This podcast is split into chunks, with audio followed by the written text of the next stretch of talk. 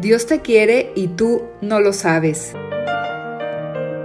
En este podcast de Misioneros Digitales Católicos, el Padre Tomás Trigo nos trae sus propias reflexiones para animarnos a confiar más en Dios y a saberse querido por Él. Una escucha indispensable para creyentes agobiados que aún no terminan de percibir con todo el corazón cuánto nos ama Dios.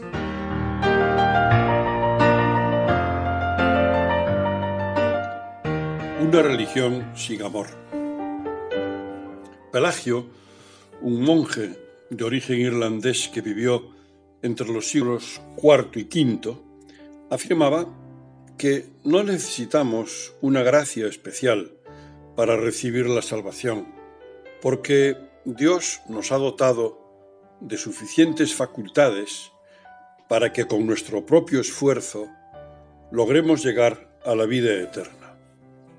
La herejía pelagiana podría parecer algo olvidado en la noche de los tiempos, pero no es así.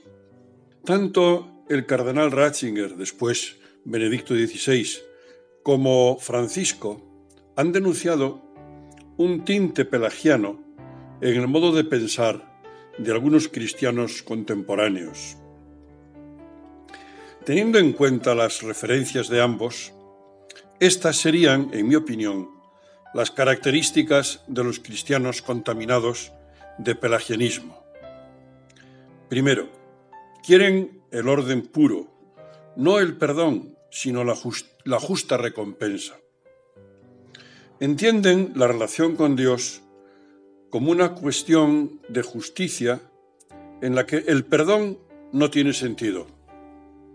Si yo cumplo, Dios debe darme como justa recompensa la salvación y al que no cumple, la condenación. Esto nos recuerda la parábola del fariseo y el publicano. Oh Dios, te doy gracias porque no soy como los demás hombres, ladrones, injustos, adúlteros, ni aun como ese publicano. Ayuno dos veces por semana, pago el diezmo de todo lo que gano. Es un fariseo convencido de que Dios le debe en justicia la salvación.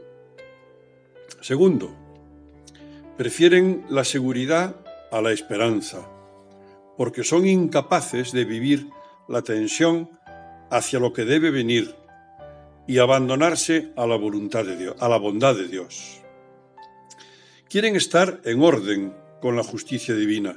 Eso es lo que les da la seguridad. Esperar en la bondad de Dios, abandonarse en Él, confiar en Él, eso les parece algo muy incierto. Lo seguro es que las, cuentas estén a mi favor. Tercero, les falta la humildad esencial para el amor, la de recibir dones más allá de su actuar y merecer. Entienden que Dios les dé ni más ni menos lo merecido por sus obras. No son niños, no son humildes para recibir el amor infinitamente generoso de Dios. Cuarto, tienen el corazón duro hacia sí mismos, hacia los demás y hacia Dios. Con un duro rigorismo de ejercicios religiosos, oraciones y acciones, quieren procurarse un derecho a la bienaventuranza. Son duros consigo mismos porque se exigen mucho para tener más mérito ante Dios y ganar la salvación son duros e incomprensivos con los demás, a los que exigen, sin contemplaciones, una conducta como la suya. No quieren acoger al pecador, comprenderlo y ayudarlo con cariño. Y son duros hacia Dios, porque no se dejan querer por Él, no le dejan ser padre, no le dejan ser amor. Sexto, el núcleo de este pensamiento de este planteamiento es una religión sin amor. En el fondo, su religión está basada en la justicia entendida de modo legalista, Pecado, castigo. Obra buena, pago. No hay sitio para la misericordia. Séptimo, tiene enviado la gratitud a la gratuidad de Dios, que rompe los esquemas humanos de la conveniencia y la recompensa. No entienden la gratuidad. Quizá no han pensado siquiera que nuestra misma existencia es fruto de la creación por amor y que seguimos existiendo porque Dios nos sigue amando. Dios nos da a nosotros mismos. Y con el ser nos da todo lo demás, la inteligencia, la voluntad, los talentos que tenemos. Todo es suyo. Y además muere por nosotros en la cruz, destruye nuestros pecados y nos eleva gratuitamente a la categoría de hijos por la gracia. Y está siempre con nosotros, dándonos en cada instante las gracias que necesitamos para poder caminar hasta el cielo. Octavo, piensan que la santidad se construye con sus acciones. La santidad la da Dios. El crecimiento en la fe en la esperanza y en el amor lo da Dios. No lo podemos conseguir por nosotros mismos.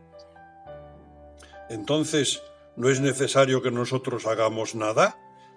San Agustín decía que Dios, que nos creó sin nosotros, no nos salvará sin nosotros, sin nuestra cooperación. Dios quiere que respondamos libremente a su amor con nuestro amor. En eso consiste nuestra cooperación. Todo lo que hacemos, el trabajo, el sacrificio, la oración, no es para tener derecho a la salvación, no es para que Dios nos quiera, sino para responder libremente al amor de Dios, para vivir la amistad con Él, que nos da gratuitamente el cielo. Noveno se distraen de Cristo porque se vuelcan en el hacer, en el activismo, en el esfuerzo. Está de moda decir que todo se consigue con esfuerzo.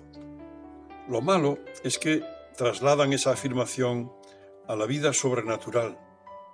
No se han enterado de que la gracia, la salvación, la amistad con Dios, la filiación divina no se consiguen con esfuerzo son dones gratuitos de Dios, inmensos y gratuitos. Y el Señor solo espera que nosotros nos abramos a sus dones y nos dejemos querer por Él.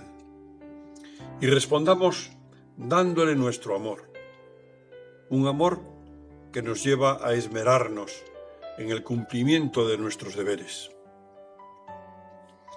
En décimo lugar, tienen un estilo de vida serio y almidonado. Miran el piso, las cosas concretas y eficaces. Confían en las estructuras, en las organizaciones, en las planificaciones perfectas, porque son abstractas. Es decir, piensan que la eficacia en la vida sobrenatural, en la vida interior y en el apostolado depende de ellos de hacer actos de piedad a la perfección, de sus habilidades para convencer, de sus montajes humanos para atraer a la gente a Cristo. Y cuando ven que la lucha interior no es eficaz o que sus obras apostólicas no dan fruto, se hunden y desesperan. A continuación, otra característica, la penúltima, asumen un estilo de control, de dureza, de normativas. La norma da al pelagianismo la seguridad de sentirse superior, de tener una orientación precisa. Piensan que cumpliendo las reglas y normativas se sienten seguros, porque así están cumpliendo con Dios. Y Dios no puede quejarse ni retirarles su favor. A la vez, como cumplen todas las reglas, se sienten superiores a los demás. Y por último, encuentran su fuerza en todo eso, control, normativa, estructuras, planificaciones y no en la ligereza del soplo del Espíritu Santo. La ligereza del soplo del Espíritu. Desconfían muchísimo del soplo del Espíritu. Uy, eso es, es muy peligroso, piensan. El Espíritu ha dado sus reglas, sus mandatos y sus prohibiciones. Lo demás es fruto de la subjetividad, los sentimientos y las emociones, que podemos confundir fácilmente con el soplo del Espíritu. Por eso lo mejor sería acabar con los sentimientos y las emociones. Espíritu Santo, yo puedo caer como cualquiera en esta mentalidad pelagiana. Más aún, seguro que no estoy libre de contagio.